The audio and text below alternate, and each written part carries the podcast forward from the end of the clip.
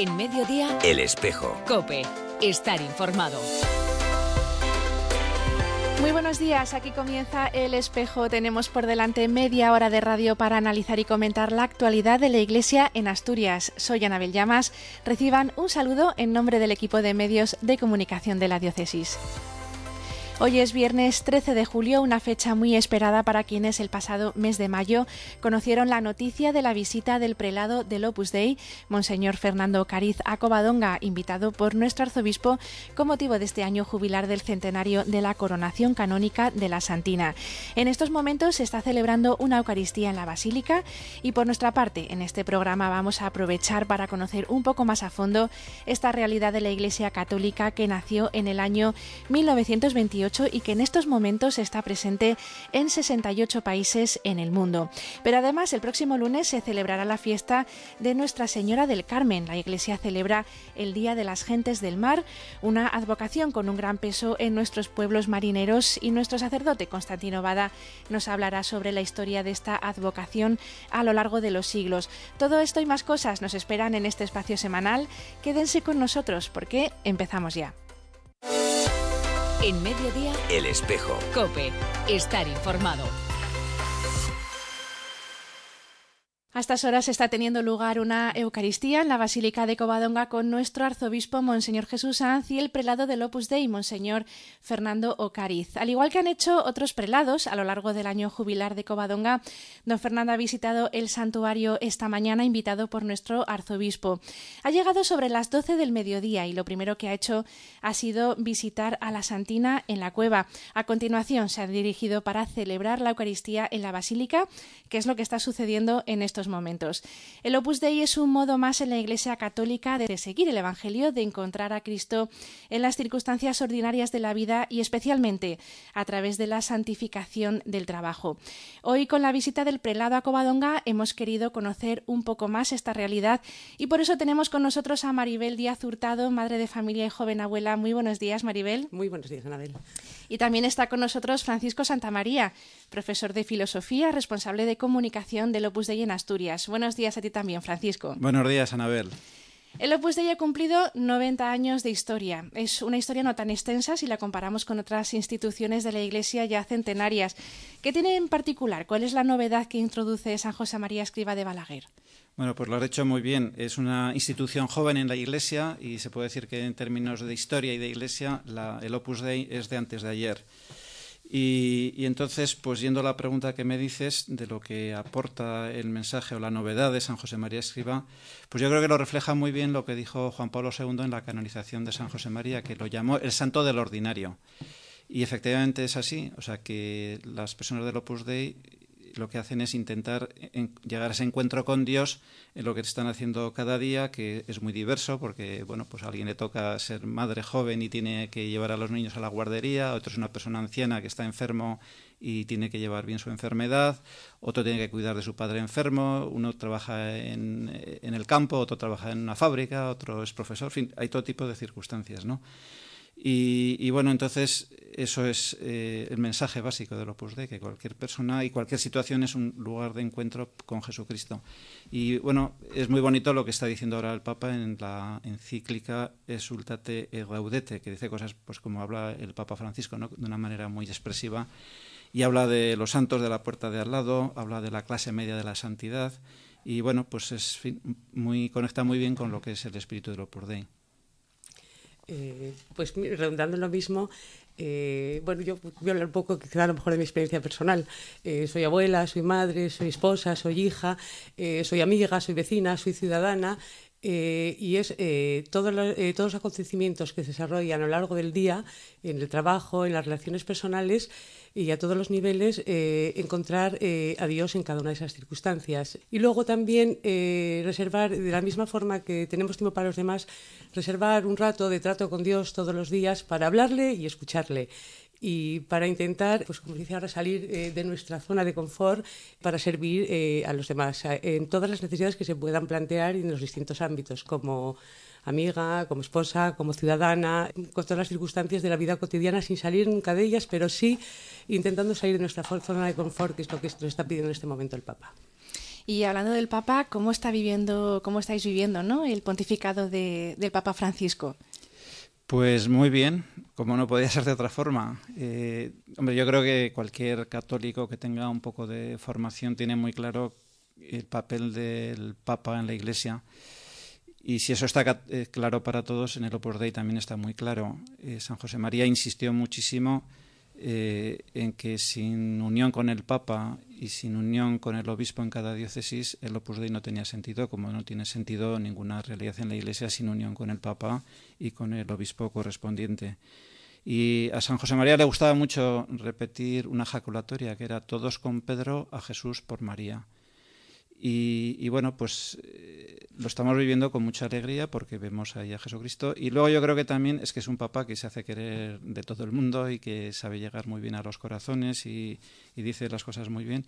Y bueno, esto es un pensamiento absolutamente personal mío y me puedo equivocar, pero muchas veces lo pienso, que si viviera ahora San José María, eh, no es que no hubiera estado contento con anteriores papa, que lo estaba, hubiera estado, pero que con este papa sintonizaría especialmente bien porque todo esto que está diciendo el Papa de la Iglesia en salida, de llegar a las periferias, de, pues, de otra manera es lo mismo que decía también San José María, porque San José María hablaba de abrirse en abanico, de que de 100 almas nos interesan las 100.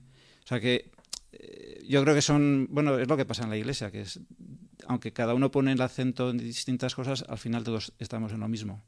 Pero es verdad que el Papa Francisco insiste especialmente en los descartados, en las periferias, en los más necesitados, ¿no? Sí.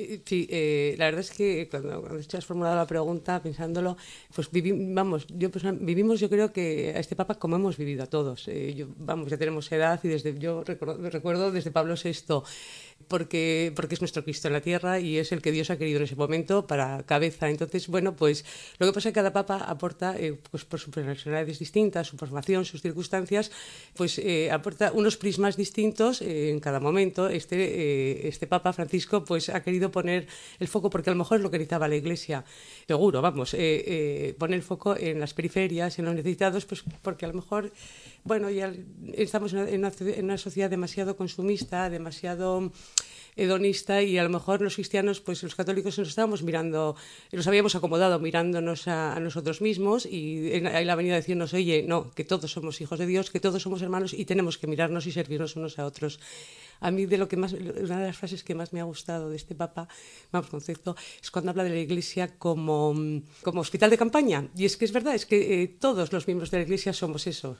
Eh, tenemos nuestras miserias, nuestras heridas, y, entre, todos juntos y con la ayuda de Dios, pues nos, vamos a, nos, hemos de ayudar y, eh, y ayudarnos a lamer las heridas unos a otros y ponernos al servicio unos de otros, a todos los niveles, tanto materiales como humanos, como espirituales, porque ese es el gran reto de los cristianos hoy.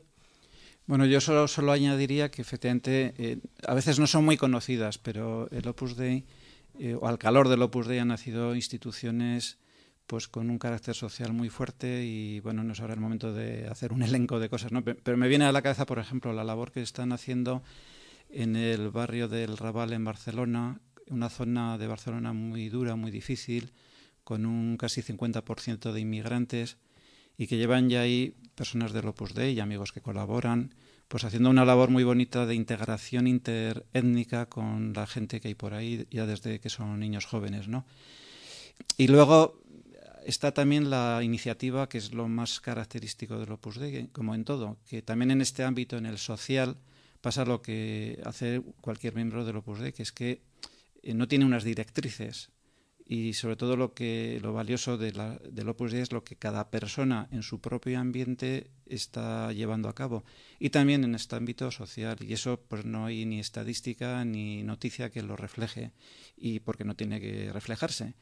Pero a mí sí me viene a la, cabeza personas que conozco y bueno pues de personas que están en Cáritas en la cocina económica que están en el banco de alimentos o personas que simplemente pues hacen lo que hace muchísima gente buena que, ves, por ejemplo, esto, ¿no? Pues el otro día hablando con un amigo, pues que es abogado y que le llega pues de turno de oficio una mujer inmigrante con una situación muy difícil, sin marido ya, con dos hijos, uno de ellos que necesita una operación de retina, y va este hombre, además de resolverle lo que le toca como abogado, pues hace como de buen samaritano y se da cuenta que esta mujer no tiene dónde vivir y le busca un piso, le paga un alquiler modesto, pero le paga el alquiler. Digo, y cosas de estas habrá infinidad que yo no tengo ni idea de las que existen como de, bueno, pues cualquier cristiano que hay por ahí que están haciendo muchas cosas que no se reflejan en ningún sitio, pues en el Opus Dei es parecido, ¿no? Y yendo un poco a los orígenes aquí en Asturias, eh, ¿cuándo llega el Opus Dei a Asturias? Bueno, mm, llega de una manera, como por así decir, también muy propia del Opus Dei, de esto que estamos hablando, ¿no? De, que está todo muy unido a la vida normal de las personas, ¿no? Por ponerle una fecha, eh, en el Día de Reyes de 1951 llega al juzgado de Pola de Elena como juez un numerario del Opus Dei, Carmelo de Diego, que le ha destinado su trabajo de juez a este sitio en Asturias y lo que se plantea enseguida pues es conectar con gente y primero en un piso que alquila y tal y cual, pues empieza a hacer una labor de dar a conocer el Opus Dei y bueno, pues empieza así y bueno, pues hasta lo que es hoy en día. ¿Y qué significa para los asturianos ¿no? Eh, esta visita del prelado a Covadonga? Eh, pues hombre, es un motivo de, alegría, de doble alegría como asturiana y como, y como miembro del Opus Dei. Eh, es, un importante, es un hecho importante la coronación de, nuestra Santina.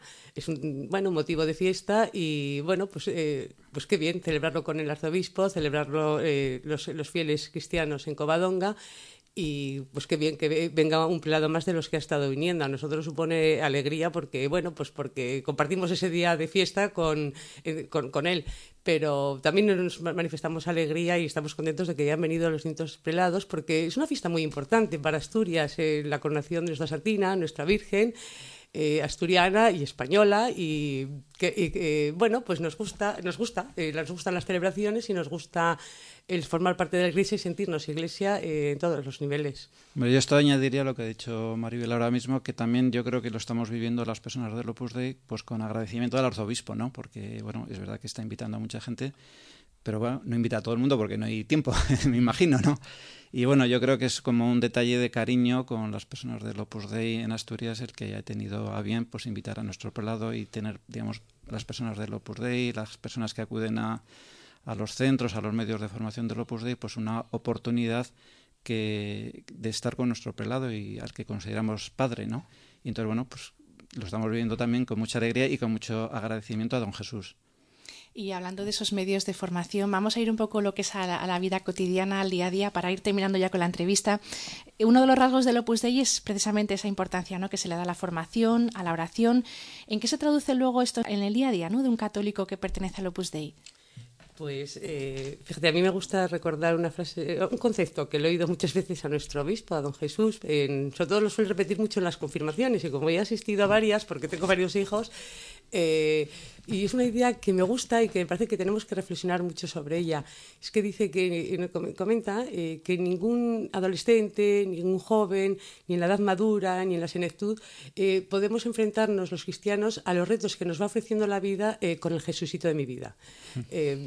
y esa es, es la, la, idea del Opus Dei. O sea, hay que crecer a todos los niveles, eh, a nivel eh, conociendo nuestra fe eh, y conociendo nuestras, nuestras escrituras, en la vida de Cristo, y lo que está diciendo la Iglesia, para poder enfrentarte en los distintos retos personales que tengas a lo largo de tu vida, pues con la inteligencia bien formada, la voluntad bien formada y el corazón bien formado y la afectividad, ese crecimiento armónico que, que, es eh, el destino de cualquier persona. Eh, no, no, no, pedimos, no queremos nada más ni nada menos que lo que queremos para toda la humanidad, eh, porque ese crecimiento tiene que ser acompasado y armónico a la hora, a la hora de vivir y de enfrentarse a, los, las diversas discontinuidades de la vida.